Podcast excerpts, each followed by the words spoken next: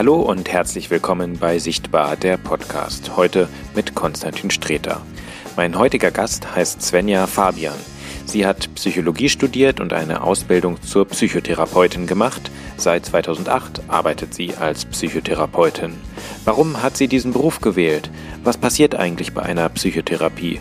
Und kann man selber aktiv entscheiden, ob man glücklich ist oder nicht?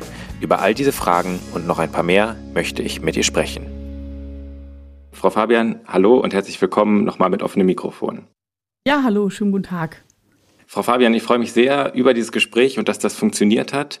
Und ich habe gleich aber zu Beginn, bevor wir wirklich in das Gespräch gehen, mal eine Frage, wo ich Sie quasi gleich als ähm, Psychologin brauche oder als Therapeutin.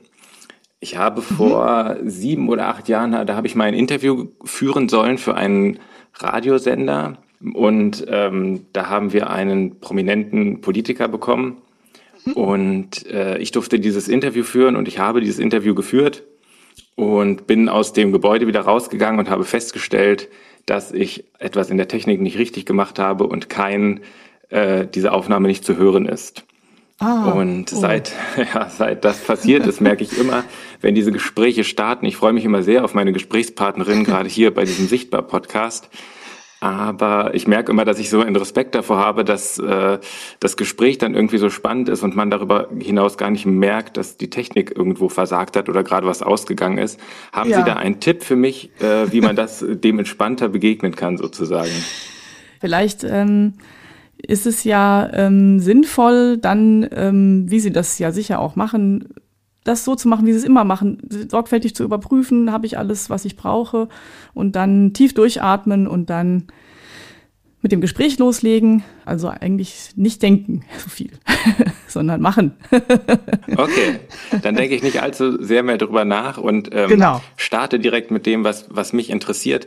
Wir wollen heute über Psychotherapie reden, wir wollen über die menschliche Psychologie reden, über die Gesellschaft und natürlich auch über Sie und Ihre Biografie. Sie sind ja Psychologin, Sie sind äh, Psychotherapeutin. Wo, wo liegt Ihre Praxis? Also ich hab, äh, bin angestellt in einer Praxis, also ich habe keine eigene Praxis und ähm, die ist in Bad Homburg und ähm, das ist eine, eine große Praxis, äh, eine neurologische Praxis ist das. Ich arbeite da jetzt auch erst seit ähm, Juli, also ich habe den Job gewechselt. Ähm, ich hatte vorher, war ich in einer anderen Praxis angestellt. Ähm, Sie sind nicht im Taunus aufgewachsen, also oder in Bad Homburg nee. aufgewachsen. Wo, wo sind nee, Sie nee, genau. Also ich bin ähm, aufgewachsen in Niedersachsen, in der Nähe von Braunschweig, wohnen auch meine Eltern noch. Und äh, ich bin da aufgewachsen, in den Kindergarten gegangen und dann bin ich in Hannover in die Grundschule gegangen. Das ist eine Blindenschule. Also auch noch mit, mehr, mit äh, mehrfach behinderten Menschen mit verschiedenen Behinderungen sind dort äh, gewesen und eben auch blinde und sehbehinderte Menschen. Und da habe ich die Grundschule gemacht und bin dann sozusagen zum ähm, Gymnasium dann nach Marburg gekommen, weil es das äh, Gymnasium für Blinde im deutschsprachigen Raum war. Sind Sie denn von Geburt an blind? Ja, ich bin ähm, eine Frühgeburt. Also ich bin Anfang siebter Monat geboren und bin im Brutkasten äh, gelandet, weil ich musste beatmet werden und äh, das, weil das kann man erst ab dem achten Monat entwickelt sich das erst dann mit dem Atmen und ähm, und das ähm, hat dazu geführt, dass ich erblindet bin. Das gab es äh, in den 70er und 80er Jahren ist das vorgekommen. Da gab es irgendwie technische Probleme, was uns gesagt wurde, dass es an Sauerstoff, an der zu viel Sauerstoffgabe gelegen hat. Also deswegen ähm, habe ich nie gesehen. Also ich habe so einen Rest Hell- und Dunkel-Seerest. Also Seerest kann man das, also auf dem Papier ist das kein Seerest. Das ist eher so ein, eine Wahrnehmung, ein Licht und Nichtlicht. Also das ist äh, keine Farbe, keine Umrisse oder so, sondern das ist einfach Helligkeit und keine Helligkeit. In ähm, Ihrer Internatszeit muss ja dann auch das Interesse an Psychologie irgendwie entstanden sein. Können Sie sagen, wie das entstanden ist? Ja, also ähm, ich wollte irgendwie was mit Musik machen und dann bin ich ähm, irgendwie auf den Beruf Musiktherapeut gestoßen, weil ich auch gleichzeitig so gemerkt habe, wir hatten dann im, im Gymnasium war das erst, hatten wir dann so Sozialwissenschaften und das, ich fand diese Themen doch sehr interessant und äh, habe so gedacht, irgendwie so was Soziales, was mit Musik und dann bin ich auf den Beruf Musiktherapeut gestoßen und dachte, das ist, das wär's bestimmt, ist es vielleicht. Und dann ähm, ja, hat die ähm, habe ich mich da so ein bisschen informiert und hab, war eher so der ähm, auch mit, mit einem blinden oder mit einem sehbehinderten Musiktherapeuten ausgetauscht. Da war ja so der Tenor, ja, es gibt sehr wenige und das ist doch, also da muss man schon sehr gucken und dass man einen Job kriegt und es also eher so ein eher nicht so positiv Aussichten. Und ähm, dann habe ich ein Referat gehalten in der Oberstufe, also in, der, in, der, in Marburg im Gymnasium, ähm, im Geschichtsunterricht über Moderne war es, glaube ich, und dann war es irgendwie Medizin, Biologie und Psychologie, also irgendwie drei Bereiche, das war, sollte ich ein Referat halten. Und dann habe ich gemerkt, dass mich das total gepackt hat, diese Themen. Und ähm, ich habe auch so einfach so die Rückmeldung bekommen in Gesprächen, dass gern mit mir gesprochen wird, mit dem Zuhören, dass das angenehm ist und dass ich so eine Ruhe ausstrahle. Und das waren halt so Rückmeldungen, wo es so sich dann so zusammengetroffen hat, sage ich mal, dass ich gemerkt habe, das interessiert mich, das mache ich. Ich will Therapeut werden. Eben dann habe ich das Abitur gemacht und äh, war habe das Psychologiestudium begonnen. Ähm, das war dann auch in Marburg. Ich hatte auch ein bisschen ähm, auch von, von Freunden, die auch vorher schon mit Psychologie angefangen hatten, hatte ich schon ein bisschen auch Literatur auf, auf Kassetten aufgelesen, war das noch damals so, dass man halt Bücher, die man brauchte, auf Kassetten aufgelesen wurden. Wenn man mal überlegt, dass so ein, ich sage jetzt mal so ein Buch hatte ich zur differenziellen Psychologie, das ist ein Bereich aus dem Grundstudium, da hatte das 36 Kassetten, die muss man ja dann auch erstmal hören. Äh, ein Statistikbuch, das ist so ein Standardwerk, das hatte 60 Kassetten, nur mal so einfach, um so die Dimensionen äh, klar zu machen. Ähm, oder irgendwie, ja, Wahrnehmung gab es ein Fach, ne? Da, da war, ich weiß gar nicht, 20 Kassetten waren es, glaube ich. Ja, und dann, äh, genau, dann war es halt so, dieses Vordiplom kam dann und da ähm, habe ich dann einfach ein bisschen länger gebraucht, als ich erstens wollte. Ich wollte halt unbedingt eigentlich mit den, mit den Kommilitonen, auch mit denen ich so angefangen habe, ich hatte so ein paar Kontakte, auch mithalten, bin da aber dann auch ja, an Grenzen gestoßen, habe gemerkt, ich brauche einfach länger. Und äh, dann äh, ja, kam das Haupt, Hauptstudium, äh, wo ich dann auch den Bereich klinische Psychologie dann ähm, gewählt habe als Schwerpunkt, weil das war ja eben das, ich wollte das unbedingt machen. Und da habe ich dann auch aus Interesse einfach auch ein paar Seminare auch gemacht, die mich äh, interessiert haben, zum Beispiel zu Traumafolgestörungen. Und ähm, ja, dann bin ich dann irgendwann mal, also 2008, um es genau zu sein, am Diplom angekommen und äh, habe dann auch die Psychotherapeutenausbildung danach angeschlossen. Ähm, das ist halt dann nochmal eigentlich eine Berufsausbildung, kann man sagen. Die dauert auch nochmal mindestens drei Jahre oder auch fünf, je nachdem, ob man es ähm, berufsbegleitend macht oder Vollzeit machen kann. Das ist eine Ausbildung, die auch Geld kostet. Also die kostet dann ja bis zu, ich sag mal so 20.000 Euro kann man dafür schon ausgeben, mindestens, ähm, weil einfach man eben den Unterricht bezahlt, dann die Supervision, die man noch nimmt, nehmen muss. Und ähm, man verdient auch ein bisschen was, wenn man dann mit Patienten anfängt zu arbeiten. Also eine, ein Bereich ist, dass man in die Klinik gehen muss, also in die Psychiatrie arbeiten geht. Ähm, da habe ich auch Geld bekommen, da gab es auch nicht immer. Ich habe einen kleinen, so ein Praktikantengehalt bekommen, aber oft ist es auch so, dass man da kein Geld bekommen hatte. Und ähm, dann also anderthalb Jahre war das dann Klinikzeit und dann habe ich in der ambulanten äh, Therapie dann angefangen, äh, was auch Teil der Ausbildung war. Da musste man dann auch eine bestimmte Stundenzahl Therapien machen und ja, das war dann die Approbation, war dann eben der Abschluss von der Ausbildung und das war dann das war der Weg, genau. Da war ich dann Psychotherapeut. Wenn Sie jetzt so rückblickend, also Sie haben ja äh, ein bisschen Schwierigkeiten geschildert, aber wenn Sie auch rückblickend so die Universität bewerten, ähm, gab es da vielleicht auch, also war es für Sie wirklich wesentlich schwieriger als für Leute, wo äh, die sehen können, das Studium zu bewältigen? Oder gab es in Ihrem Fall, haben Sie gemerkt, es gibt spezielle Förderer oder vielleicht auch, ein bisschen übertrieben gesagt, aber Gegner, ähm, äh, die Sie da so begleitet haben? Also in Marburg war es halt schon so, das muss man etwa sagen, dass die schon das kannten, auch dass Blinde das studieren und eben halt auch, äh, was die vielleicht auch brauchen. Also dass man zum Beispiel für eine statt einer Statistikklausur, die zu schreiben, äh, dann eine mündliche Prüfung machen konnte oder so. Ne? Also es war dann schon, dass die auch da die Professoren darauf eingegangen sind, was ein Vorteil äh, ist. Aber Gegner in dem Sinne kann ich jetzt so, glaube ich, also vielleicht habe ich auch verdrängt, aber fällt mir jetzt gerade keiner konkret, glaube ich, ein. Nee. Also manchmal wurde das schon so auch gesagt, dass das äh, eine Schwierigkeit ist in bestimmten Einrichtungen.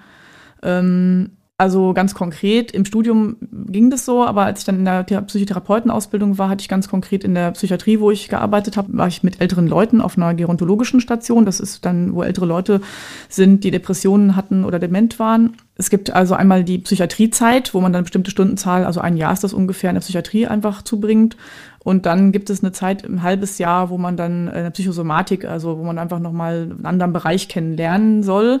Und da habe ich dann überlegt, gut, jetzt kann ich nochmal die Station wechseln, wo könnte ich denn jetzt hingehen? Interesse halber wollte ich da gerne auf die ähm, Station wo, mit Abhängigkeitserkrankungen, also Sucht, äh, gehen.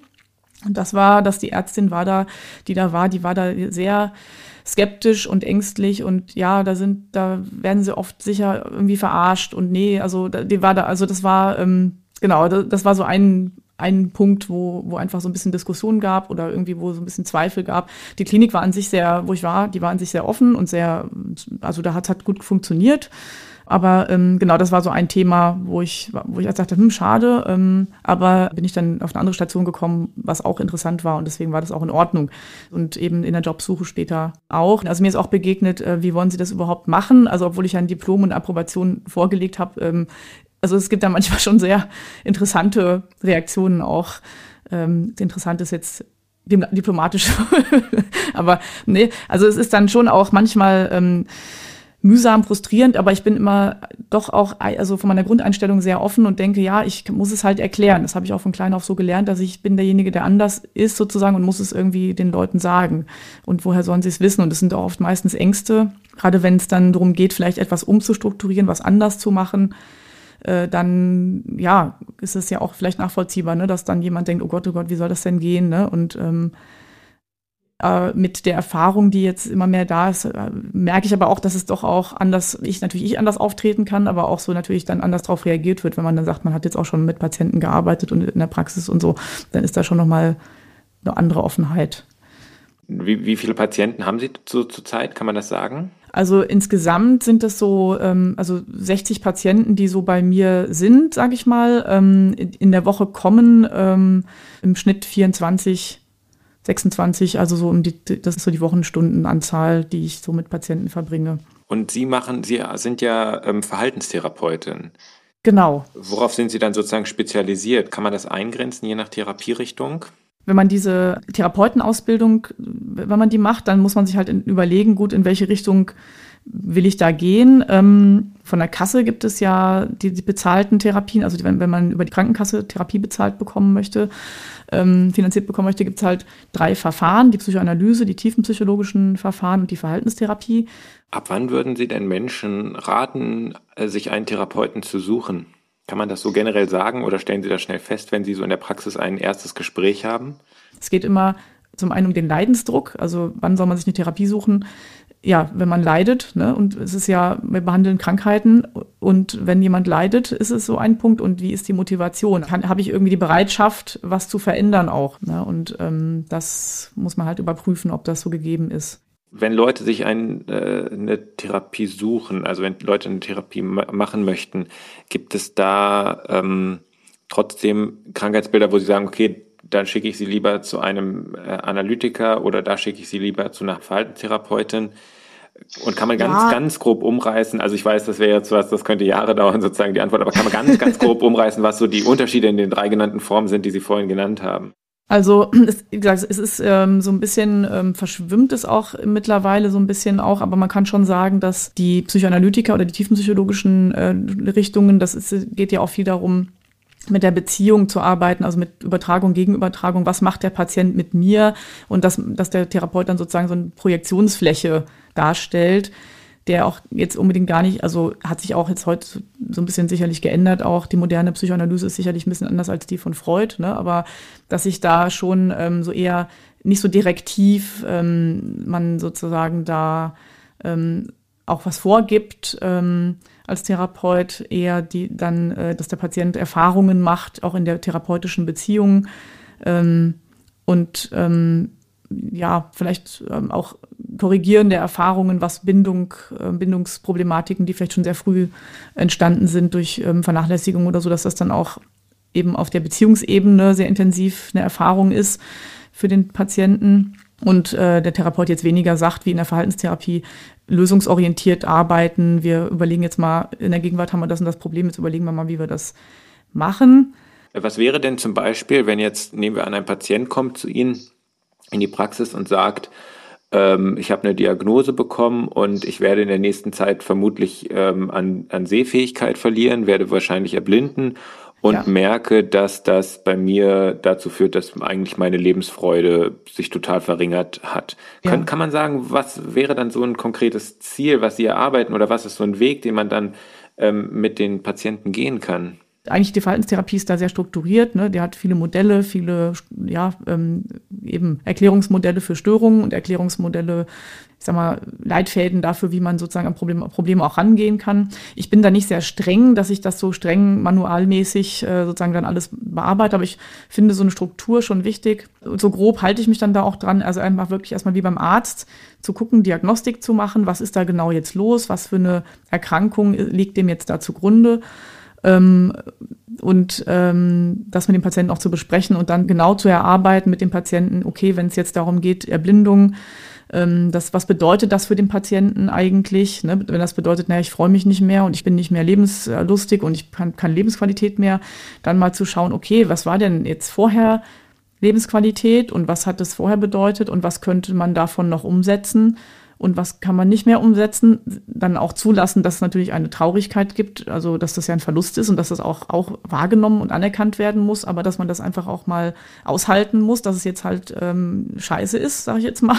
Und auf der anderen Seite aber auch zu gucken, okay, und wie können wir jetzt zusammen, was können wir denn noch von früher wieder aktivieren oder was kann man denn jetzt, ähm, wenn ich jetzt nicht mehr ähm, Tennis spielen kann als Sehender, dann kann ich es vielleicht als Blinder, gibt's Blindentennis oder kann ich jetzt irgendwie, wenn ich jetzt als Sehender Segelfliegen gemacht habe, ja, vielleicht geht das dann in der Form nicht mehr so, aber kann ich das vielleicht mit einem Partner machen oder wenn ich, also wirklich ganz ähm, kreativ auch zu gucken, was konkret handlungsmäßig kann ich denn jetzt daraus machen? Kommen denn bei Ihnen ähm, auch viele Personen, die zum Beispiel blind sind oder Einschränkungen haben, weil sie das Gefühl haben, bei ihnen besser verstanden zu werden? Oder kommen vielleicht auch weniger Leute zu ihnen, die diese körperliche Problematiken haben? Ähm, die wissen das vorher, dass ich blind bin. Das haben wir so vereinbart in der Praxis, dass die das am Telefon auch schon mal erwähnen, aber eher so als Information. Also nicht jetzt so als, das ist ein Problem und das ist jetzt schlimm, sondern eher so, ja, nur als Information, die Frau Fabian ist blind, dann ne, weiß man auch gleich, zu wem man muss, sozusagen. Das sage ich dann immer.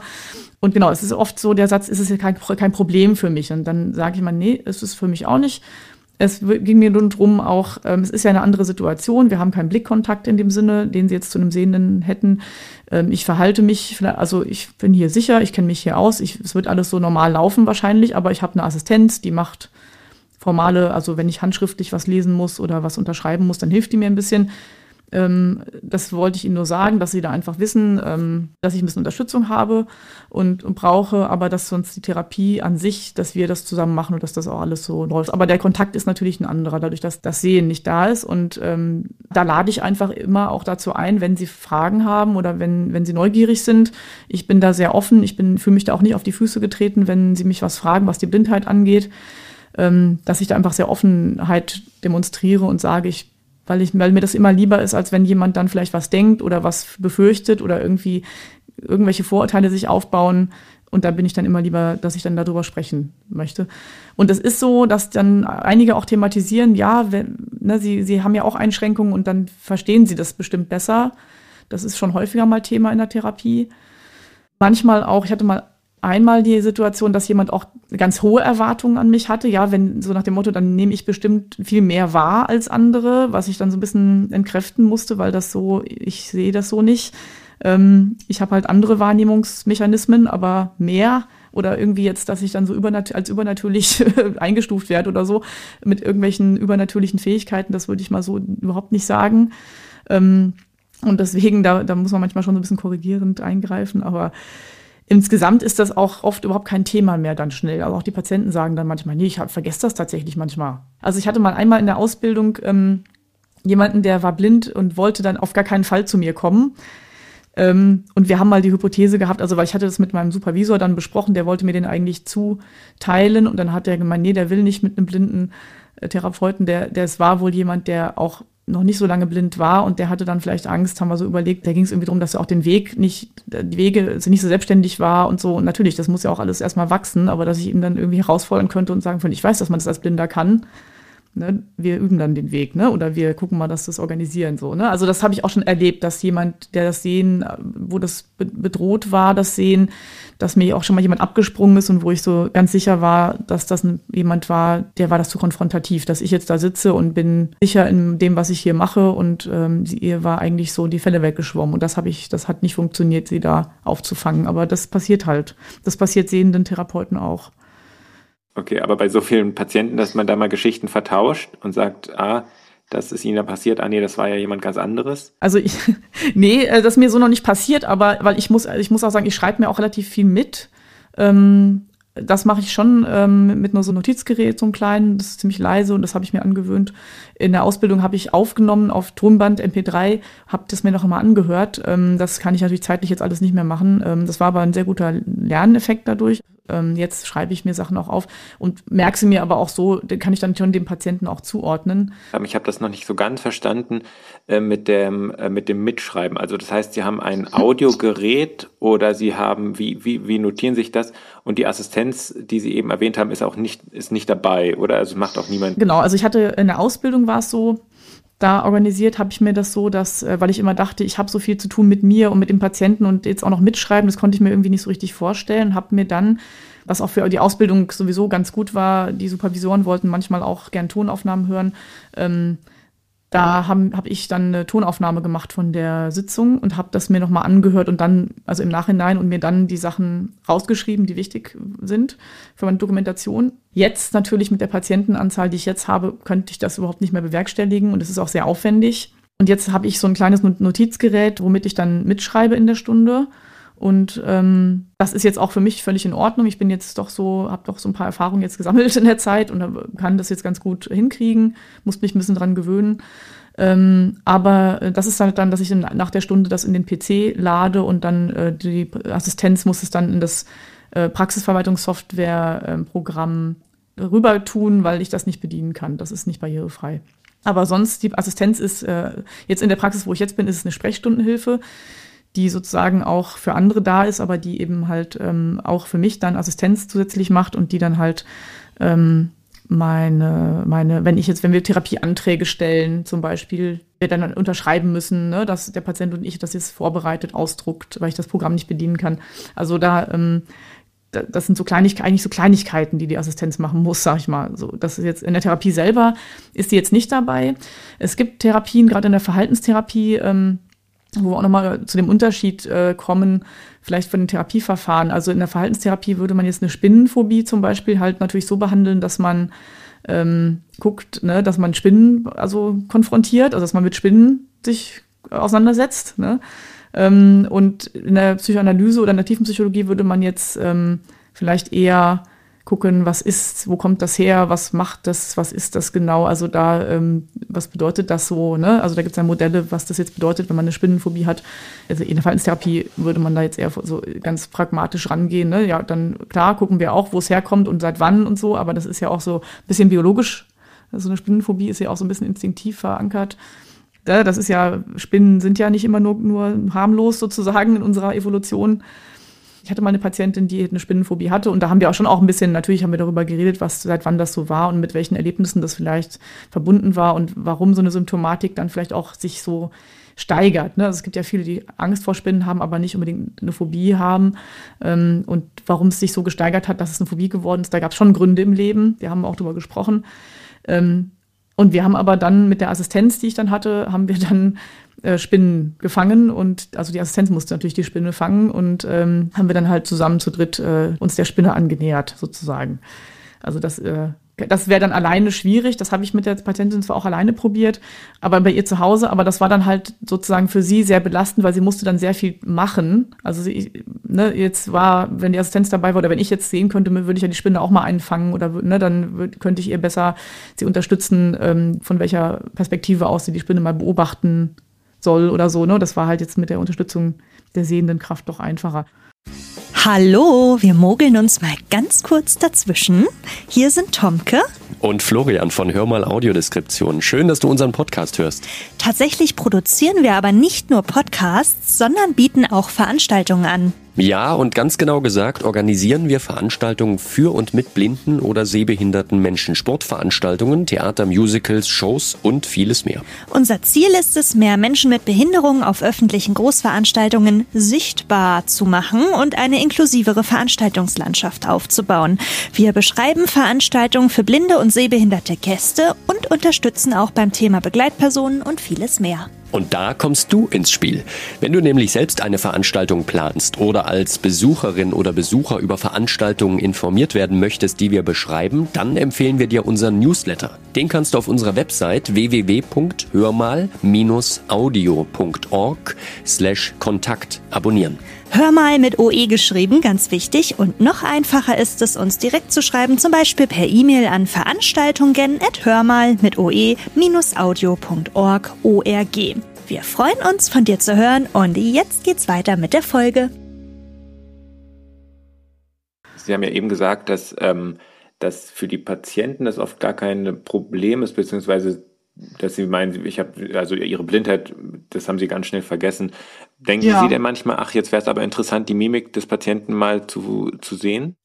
Ja, also ich manchmal ähm, ist, wäre das vielleicht schon spannend, ähm, weil ich manchmal jetzt würde ich das Gesicht gerne sehen, aber ich denke nicht so, ehrlich gesagt, nicht so häufig in dieser Kategorie, weil es ja nicht möglich ist und ich achte dann viel mehr darauf, was für Geräusche macht der Patient, wie atmet der. Es ist ja auch so eine, so eine Ausstrahlung, die derjenige hat oder so eine Schwingung oder wie man das nennen will. Also irgendwas schwingt dann sozusagen im Raum mit, wenn der wütend ist.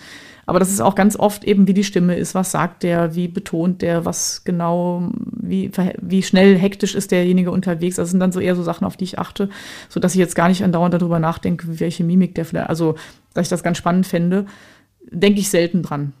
Aber klar, ähm, ich, das ist ein bisschen wie ich manchmal auch denke, ich würde auch gerne mal eine Woche sehen und einfach mal Motorrad fahren oder so, fände ich auch mal ganz witzig. Aber so, so irgendwie ist es jetzt nichts, weil ich, das würde mir auch nicht so richtig weiterhelfen, weil das wäre einfach so, dass ich ja ständig an was denken würde, was einfach nicht möglich ist und das würde mich ja nicht glücklich machen, tatsächlich. Kann man sagen, was für Sie das Schönste und was das Schwierigste am Therapeutenberuf ist? Ähm, also schön finde ich überhaupt diesen, glaube ich, einfach diesen ganzen, ja, dieses mit den Menschen, so mit so vielen verschiedenen Menschen, auch irgendwie mit extremen Menschen. Also gerade in der Psychiatrie hat man ja doch auch echt äh, wirklich extreme Verhaltensweisen.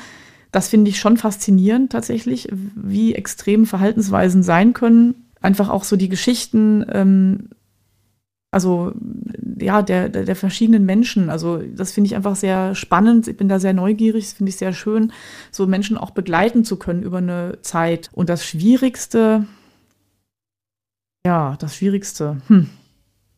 Manchmal denke ich, das Schwierigste ist vielleicht tatsächlich, sich selbst zu schützen oder selbst zu Grenzen zu, wenn, wenn ich merke, ich kann jemandem nicht helfen oder ich, wenn ich merke, ich kann, ähm, jemand ist nicht zugänglich ähm, dass ich das belastet oder Therapieabbrüche.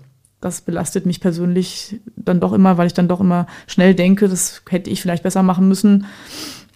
Oder habe ich, hätte ich noch was anders machen müssen oder können.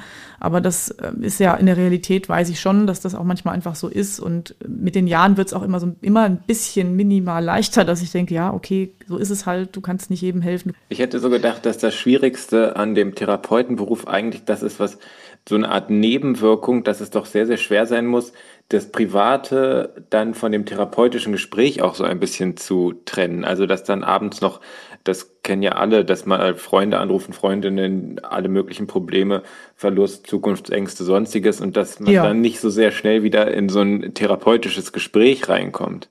Also ich habe jetzt nicht die Rückmeldung bekommen von meinen Freunden, dass das so sei. Was ich gemerkt habe, seitdem ich den Job habe, ähm, dass ich weniger Lust habe, abends zu telefonieren. Also vielleicht finden die eher schade, dass ich mich nicht mehr so oft melde. Ja, das, das Abschalten oder den, den Abstand zu finden, das ist schwer auch. Ähm, also einmal das nicht helfen können, aber auch so dieses, so da runterzukommen, runterzufahren, sich damit nicht so zu beschäftigen. Gerade wenn was schiefgelaufen ist, dann, dann ist es schon, finde ich, schwierig für mich, das, das dann so abzulegen oder dann irgendwie nach dem Arbeiten da so abzuschalten. Äh, das ist schon, da muss man schon drauf achten. Vielleicht auch sozusagen als abschließende Frage nochmal erstmal zu diesem Therapiekomplex. Gibt es sowas, wo Sie sagen, das ist eigentlich das Ziel, wenn Patienten zu mir kommen von, von Psychotherapie? Also über die Psychoanalyse gibt es ja, glaube ich, das Zitat von Freud, der mal gesagt hat, dass die Psychoanalyse lediglich in der Lage ist, ähm, hysterisches Elend in gemeines Unglück zu verwandeln. Das ist ja sehr, sehr pessimistisch. Haben Sie ja. eine optimistischere Perspektive, was Sie erreichen wollen? Ja, also ähm, auf jeden Fall wieder ins, ins Leben kommen. Ne? Also ich glaube, oft ist ja so, dass man so eben nicht so im Leben sich befindet oder irgendwie, dass Leute kommen, die sich eben, die sich isoliert oder abgeschnitten oder äh, verloren oder was auch immer fühlen ähm, es kommt halt darauf an, manche, manche Problematiken sind halt sehr umrissen tatsächlich. Ne? Ich habe Angst vor Spinnen und manche sind halt so, ich fühle mich insgesamt irgendwie allein oder einsam. Ich würde es halt so eher darum gehen, eben jemanden so ins Leben, Kontakt ins Leben zurückfinden. Ähm, in, in, also weil Menschen brauchen sich gegenseitig. Es ist, Alleinsein ist nichts so für uns, ne? so insgesamt. Sie haben ja eben gesagt, ähm dass Sie auch sich mal vorstellen können, Sie würden auch gerne mal irgendwie Motorrad fahren mhm. und sehen können. Aber das würde ja auch nichts bringen, diese Vorstellung, sich diesen, diese Art von Traum zu haben, weil das würde sie nicht glücklich machen. Jetzt gibt es ja ganz viele auch Glücksratgeber und äh, oft hört man ja so Sätze, dass Leute glücklich sein wollen. Geht das überhaupt, dass Leute glücklich sein können? Ja, also ich denke, das hat viel damit zu tun, äh, was man unter Glück versteht. Ähm, ja, es gibt viel Forschung übers Glück. Ähm, und ja, das Glücklichsein ähm, hat viel damit zu tun, ob wir ja, zufrieden sein können, auch mit dem, was wir haben und, und dankbar für das sein können, was wir haben. Und das ist oft auch Thema in der Therapie, ja, dass man eigentlich immer ähm, begegnet, mir begegnet oder uns begegnet, uns Therapeuten, ja, das, was alles schlecht ist, ne, was alles nicht klappt, was alles nicht gut ist, das ist ja sehr fokussiert aufs Negative. Unser Gehirn ist ja auch so gemacht, dass es das Negative sehr gut speichert, weil das soll ja abgewendet werden und der ist in der Evolution noch nicht so äh, passiert, dass wir da irgendwie, dass das anders funktioniert. Also es ist eben halt, ähm, ja, das wird dann halt sehr ähm, in den Fokus genommen und eben ganz ähm, nochmal, man steigert sich nochmal rein oder so, also macht dann auch bestimmte, in bestimmte Fallen tappt man dann auch, ne, dass man eben sowas es ist immer so, es ist nie so. Ne? Also das sind dann eben auch so bestimmte Denkmuster, die wir auch alle haben, die jetzt nicht nur Leute haben, die psychisch krank sind, sondern Fehler, Verzerrungen, die wir alle haben und die immer mal, ne, und das ist schon eine sehr sorgfältige Haltung dahingehend zu haben, also was jetzt auch in den Psychotherapien immer mehr ähm, wichtig geworden ist, diese, so diese Achtsamkeit zu entwickeln, okay, was, was geht mir durch den Kopf und was, wie, wie denke ich darüber, was bedeutet das für mich eigentlich, was, da, was ich da erlebe. Das kommt ja aus dem Buddhistischen, da geht es ja viel darum, in der Gegenwart zu sein, im Hier und Jetzt zu sein, das so zu nehmen, wie es gerade ist. Und man kann ja, wenn man dann nochmal eine Information dazu bekommt, auch ähm, vielleicht nochmal was ändern, aber so eigentlich im Moment erstmal das so zu nehmen, wie es ist. Und da, das macht die Möglichkeit ähm, zu distanzieren sich auch davon eher. Ne? Das nicht gleich als persönlich, ich nehme es persönlich oder ich, äh, es ist auf jeden Fall nur mir geht's schlecht und so. Ne? Also das sind halt so Sachen, von denen wir versuchen uns eher so ein bisschen oder die Patienten mit und den Patienten uns eher davon wegzubewegen, von solchen generalisierenden, allgemeinen, festsitzenden Annahmen. Aber ist so Ihre Tendenz denn eher, dass das Glück eine Entscheidung ist? Also wenn jemand zu Ihnen kommt und leidet, haben Sie dann das Gefühl, okay, die Person hat vielleicht schlimme Sachen erlebt oder haben Sie eher das Gefühl, okay, die Person hat sich viel zu sehr aufs Negative fokussiert? Naja, sie hat vielleicht schlimme Sachen erlebt und hat jetzt sozusagen die Funktion, dass man sich auf was Negatives so fokussiert. Also wir würden auch immer schauen in der Therapie, was für eine Funktion hat denn jetzt so eine Symptomatik oder so ein Verhalten.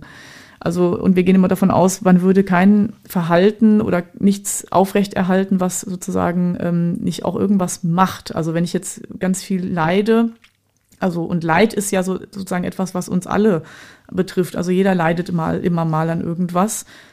Natürlich dieses dieses Jammern, sag ich, oder Klagen der vielleicht auch, ich sag mal, ausdrücken soll, ich brauche mal irgendwie jemanden, der das auch wahrnimmt, dass ich so viel schlimme Sachen erlebt habe. Also derjenige hat sicherlich dann schlimme Sachen erlebt, aber ähm, könnte jetzt eben vielleicht, also wenn ich jetzt sage, als Kind habe ich vielleicht ganz schlimme Sachen erlebt und konnte auch sozusagen mich gar nicht anders entscheiden, da weil ich ja ein kleines Kind war und gar nicht anders aus der Situation gar nicht raus konnte vielleicht und gar nichts anderes machen konnte und ähm, wir immer dann davon ausgehen würden, es gibt halt bestimmte Dinge, die, die, wie der Mensch ist, also wie das Gehirn funktioniert, wie wir haben Grundbedürfnisse und wenn die halt so nicht erfüllt werden konnten als Kind, weil ich vielleicht Vernachlässigung oder was auch immer Schlimmeres erlebt habe, kann ich vielleicht als Erwachsener aber ähm, sagen, okay, aber jetzt bin ich erwachsen und kann möglicherweise etwas anders machen, dass man, dass man die Wahl hat. Ich würde immer erstmal so davon ausgehen, ja, es gibt einen Weg. Also ich würde immer vermitteln, eine Zuversicht vermitteln, es gibt irgendwie einen Weg. Und wenn wir danach 80 Stunden suchen müssen, ist das so, aber es wird einen geben. Ist denn so die ähm, gesellschaftliche Wahrnehmung von psychischen Erkrankungen und auch von Therapie und Therapiebedürftigkeit, die hat sich ja sicher geändert. Haben Sie oder haben Sie das ja, Gefühl, dass sich also das sicherlich geändert hat? Hab, ich habe den Eindruck, dass es schon mehr ähm, Aufklärung in dem Sinne gibt. Es ist ja viel auch Thema in Zeitschriften, Medien, wie auch immer, dass es schon mehr transparent auch ist, was Psychotherapie ist. Ähm, aber es gibt immer noch genug. Einmal, je älter die Menschen sind, also womit ich jetzt nicht alle älteren Menschen meine, ne? also klar, auch wieder nicht so, ne? aber dass das schon ähm, da mal manchmal so eine Tendenz merkt oder Patienten sagen, ich bin auf dem Dorf aufgewachsen oder ich wohne noch auf dem Dorf und da ist es auf jeden Fall so, wenn die wissen, ich gehe zum Psychotherapeuten, dann bin ich da auf jeden Fall unten durch. Also man, das hört man schon noch. Da ist sicherlich noch einiges zu tun, aber ich denke schon, es ist schon anders als vor 20 Jahren schon anders. Ja. Aber gerade, ähm, da, da, weil Sie das angesprochen hatten, gerade bei vielen Leuten, die ein bisschen älter sind, das würde ich gerne mal aufgreifen. Und zwar, ich würde Ihnen gerne mal ganz kurz was vorlesen. Das sind, äh, ist, äh, und zwar, äh, es gibt ein Buch von Dirk Knipphals, das hat den Titel Die Kunst der Bruchlandung, warum Lebenskrisen unverzichtbar sind. Und da erzählt er ähm, von seinem Opa. Und da schreibt er folgendes, ich lese das einmal ganz kurz vor ähm, dass sein Großvater, also wie der dort still auf dem äh, im, im, Wohnzimmer sitzt, und da kommt es hier zu ähm, diesem Absatz. Äh, mein Großvater hätte allen Grund gehabt, Lebenskrisen zu kennen. Wenn jemand in krisenhaften Zeiten gelebt hat, dann er. Zwei Weltkriege fallen in seine Lebenszeit. Er hat sie beide als Soldat mitgemacht. Schon im Ersten Weltkrieg hat er alle Zähne verloren. Vier politische Systeme hat er erlebt. Kaiserreich, Weimarer Republik, Nazidiktatur, Bundesrepublik. Drei davon endeten bekanntlich im Desaster, eines im vollkommenen gesellschaftlichen und ideologischen Zusammenbruch. Ähm, in die Lebenszeit meines Großvaters fallen auch schlimme Hungerwinter und natürlich die verheerende Inflation des Jahres 1923. Mehrere Wirtschaftskrisen kommen zu und so weiter. Also die Abzähl äh, Aufzählung ist jetzt nicht abschließend. Mhm. Und dann schreibt er kurze Zeit darauf, wenn jemand durch so viele äußere Krisen hindurchgegangen war wie er, ohne selbst eine Lebenskrise zu haben, dann musste entweder mit ihm etwas nicht stimmen oder mit mir, der ich auch ohne dramatische Umstände spätestens mit der Pubertät in eine Lebenskrise geraten war. ähm, können Sie das irgendwie kommentieren? Oder ähm, wer, wer hat denn jetzt von den beiden eher äh, ein Problem? Ja. Ja, also eben, es ist halt so die Frage, ne? Also jemand, der so irgendwie zwei Kriege mitgemacht hat und der würde sich jetzt vor mich hinsetzen und der sagt mir, ja, eigentlich geht's mir so ne, den Umständen entsprechend jetzt ganz gut, ne, dann würde ich ihm beglückwünschen. Das ist ja eine Leistung auch, da durchzugehen. Und er muss eine Menge Sachen haben für sich, wo er sagt, da habe ich ein Kompensieren oder da bin ich irgendwie jetzt durchgekommen und ich habe überlebt. Vielleicht ist das so ein rettender Gedanke, ne? Und er kann sich darauf fokussieren, dass er überlebt hat, wie auch immer. Ne? Also und Pubertät, ja, ist ja auch, bringt ja auch einiges durcheinander. Also ist sicherlich immer so vom Zeitgeist abhängig, was wir so als Problem oder Leid wahrnehmen was mir so aufgefallen ist in den letzten Jahren, ist, dass auch wirklich so junge Menschen, wo ich so denke, Mensch, geh doch erstmal feiern oder so. Also, wo, also, weil die kommen dann und sagen mit 19, ich habe jetzt die G8 hinter mir und weil, was soll ich mit meinem Leben anfangen? und das ist manchmal auch ganz berührend, weil ich dann so denke, Mensch, wieso weißt du das nicht? Also, und warum willst du es überhaupt jetzt schon so genau? Also, das sind manchmal so Sachen, ähm, plakativ vielleicht gesagt, ne? aber so, ähm, ja, dass man sich so fragt, wo kommt denn dieser ganze Druck eigentlich her? Ne? Und was, dann kann man sich überlegen, gut, wie ist denn unsere Gesellschaft? Ähm, ja, kann man sich dann vielleicht auch erklären, wo der Druck herkommt. Wenn 50-Jährige kommen und sagen, jetzt wurde ich gekündigt nach 20, 30 Jahren in meinem Betrieb und weiß jetzt gar nicht, was ich in meinem Leben, also neuen Job suchen ist ja total hoffnungslos und ne, dann müssen wir gucken, was machen wir da jetzt draus. Ne? Und vor 20, 30 Jahren gab es halt andere Menschen oder andere Probleme. So vielleicht so eine Psychotherapie ist ganz interessant, wie sich das vielleicht auch geändert hat. Welche Menschen kommen und welche Probleme behandeln wir eigentlich? Aber Sie würden nicht so weit gehen, äh, das ist jetzt eine sehr, also sehr provokante Frage, dass Therapie oder psychische Probleme ein, ein Luxusproblem sind, weil jemand wie der Großvater des Autoren hier eben, der sich ja anscheinend lediglich fast nur noch um sein Überleben gekümmert hat und viel weiter in sozusagen so eine psychische Reflexion gar nicht rein. Ja, das war ja auch gar nicht üblich und das, also an manchen älteren Menschen merkt man es ja vielleicht auch, die sind dann so verpanzert, da würde man in Psychotherapie vielleicht auch gar nicht weit kommen und das ist vielleicht auch gar nicht sinnvoll. auch nicht jedes Trauma muss man im Detail durchkauen. Ja, vielleicht ist es wirklich notwendig, in der Gegenwart zu gucken. Gibt es auch Ansätze, dass man, äh, dass man guckt, dass man klarkommt wieder. Ne, und alles andere, also und eben immer guckt, wenn es aufploppt, ne, dann muss man natürlich gucken, wo kommt, wo soll das hin, wenn es im Kopf sozusagen blitzt, ja, dann muss man natürlich schon schauen, wo Orten, wo hat seinen Platz und muss vielleicht auch nochmal drüber sprechen. Aber, aber das ist nicht für jeden das, das A und O. Ne? Aber Sie haben nicht das Gefühl, die Leute werden generell glücklicher oder also zum Beispiel, man könnte ja sagen, der Wohlstand hat sich ähm, insgesamt erhöht. Ähm, die Leute werden glücklicher oder man könnte auch sagen, ah, ich stelle schon fest, Sie haben ja, sind ja auch seit 2008 und haben ja auch schon davor in der Ausbildung Therapie gemacht, dass man so eine Art äh, Grundstruktur erkennt, ah, die Leute sind auch öfter müde, sehr viel angestrengter, sehr viel mehr am sich selber optimieren und daran eigentlich am kaputtgehen. Gibt es da so Tendenzen, die Sie allgemein erkennen? Ja, also dieses äh, sich optimieren oder irgendwie so ähm, naja, und dem, dem Druck äh, nicht standhalten, ne? also eigentlich schon was machen wollen, aber irgendwie nicht unter diesen Bedingungen. Dieses Erschöpfung, also Erschöpfung, erschöpft sein, sich nicht mehr entspannen können, nicht mehr wissen, wo es hingeht. Das finde ich, äh, habe ich so das Gefühl, das hat zugenommen und ist, also haben wir oft Probleme. Ich habe, Frau Fabian, zwei Fragen zum Abschluss an Sie. Mhm. Die erste Frage, ähm, Sie haben äh, diese Ausbildung ja sehr erfolgreich bestritten und machen ja den Beruf, den sie anscheinend sehr leidenschaftlich machen, jetzt seit vielen Jahren. Gibt es noch so ein Ziel, das Sie haben, auch in, also vor allem jetzt mal, meine ich mal in der beruflichen Hinsicht, wo Sie sagen, da wollen Sie noch mal hin oder das wollen Sie noch erreichen? ich habe jetzt gerade so dieses spezielle Trauma-Ding, ähm, sag ich mal, so, so gemacht und jetzt, das war so was, wo ich, wo ich wirklich da nochmal mich einfach auch spezialisieren wollte und was jetzt auch so ein bisschen Arbeit nochmal war ähm, und wo ich so dachte, ja, das ist so irgendwie so ein Steckenpferd, so das will ich noch ein bisschen erobern, so ein bisschen in diesem Bereich. Äh, ich will, ich will da gut drin sein. Ich möchte einfach gut in irgendwas, also wo ich das Gefühl habe, das, das kann ich, das mache ich, das ist irgendwie so meins. Aber ähm, ja, ich glaube, ähm, also jetzt so beruflich, was ja viele machen, ist ja so eine Praxis, eine eigene haben. Ich weiß aber gar nicht, ich, ich bin jetzt gar nicht so drau also drauf aus, dass ich alleine sein muss in der Praxis. Ich finde schön, mit im Team zu arbeiten. Es ist jetzt im Moment nicht so das vordergründige Ziel, könnte aber noch mal eins werden. Da noch mal äh, so eine, was Eigenes aufbauen, irgendwie eigene Sachen, eigene Projekte, weiß nicht, sowas in der Richtung, ja. Okay. Und dann habe ich die letzte Frage, weil ja auch gerade noch die Zeit des Lockdowns ist. Also wir nehmen dieses Gespräch auf am, was haben wir heute, am 13. Februar 2020, genau. 2021. Ähm, ja, und viele genau. Leute haben ja noch ein bisschen mehr Zeit, auch Bücher zu lesen. Ähm, gibt es so ein Buch, das ein psychologisches Thema hat? Das kann ein gutes Sachbuch sein oder ein spannender Roman, wo es um das Innenleben von einer Person geht. Gibt es da ein Buch, was Sie empfehlen würden? Ja, also ich habe, ähm, wenn Sie erlauben, dann würde ich gerne drei Dinge sagen. Sehr gerne. Ein Film würde mir dazu einfallen, äh, wo ich finde, dass eine psychische Erkrankung, also da geht es um Schizophrenie, äh, sehr gut dargestellt ist und auch so die Begleitumstände und die Bedingungen äh, da so da, da drumherum. Das ist Beautiful Mind. Also den habe ich, ist schon lange her, dass ich den äh, selbst auch gesehen habe, aber den fand ich wirklich sehr gut gemacht. Ähm, dann ist tatsächlich ein Klassiker, den ich empfehlen kann, den ich im Studium schon empfohlen bekommen habe und der einfach irgendwie wahrscheinlich zeitlos ist. Das ist von Watzlawick äh, die Anleitung zum Unglücklichsein.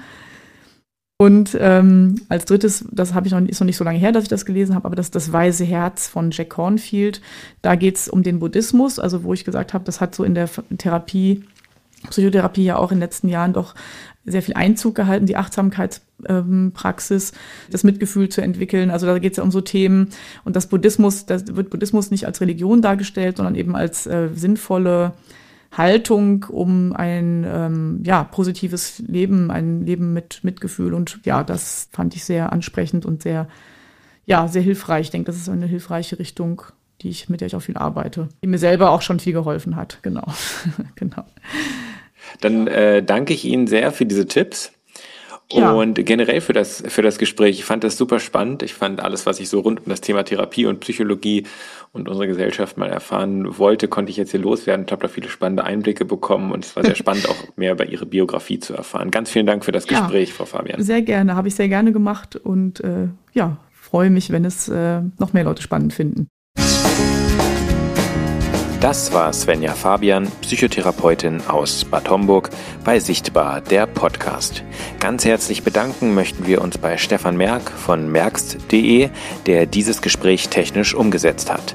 Wir von Hörmal Audiodeskription sind jederzeit offen für Themenvorschläge und für Feedback. Schickt uns gerne eine Mail an sichtbar.hörmal-audio.org. Hörmal wird dabei mit OE geschrieben. Mein Name ist Konstantin Streter. Vielen Dank fürs Zuhören. Bis zum nächsten Mal. Tschüss.